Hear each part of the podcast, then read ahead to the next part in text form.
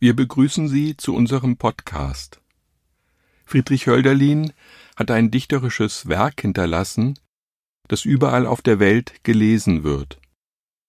Von Hölderlins Texten, ihrer Sprach- und Lautgestalt geht eine Faszination aus, die Menschen ins Offene finden lässt. In das Gespräch mit sich selbst wie in den Dialog miteinander. Anlässlich des 250. Geburtstags spricht heute die Lyrikerin und Übersetzerin Orshaya Kalasch darüber, was Hölderlin ihr bedeutet. Friedrich Hölderlin Heimat und niemand weiß.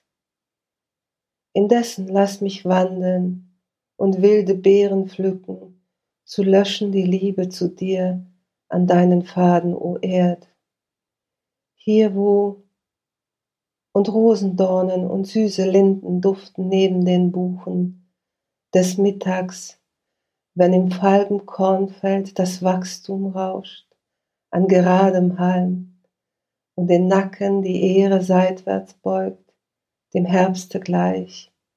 Jetzt aber unter hohem Gewölbe der Eichen, da ich sinn und aufwärts frage, der Glockenschlag mir wohl bekannt, fernher tönt, golden klingend um die Stunde, wenn der Vogel wieder wacht, so gehet es wohl. Das Gedicht Heimat gehört zu den hymnischen Entwürfen des Homburger Folioheftes.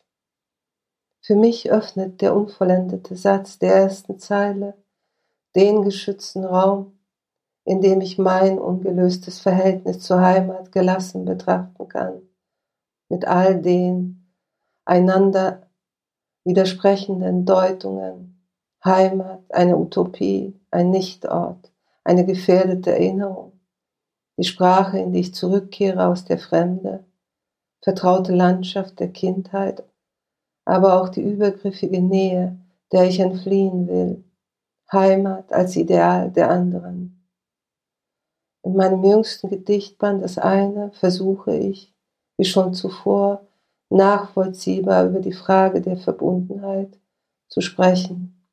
So auch in dem kurzen Gedicht Blinde Kuhflashmob. Jetzt schließen wir die Augen, wir alle. Dann greift jeder nach seinem toten Winkel und legt ihn zu den anderen auf den vorher bestimmten Platz.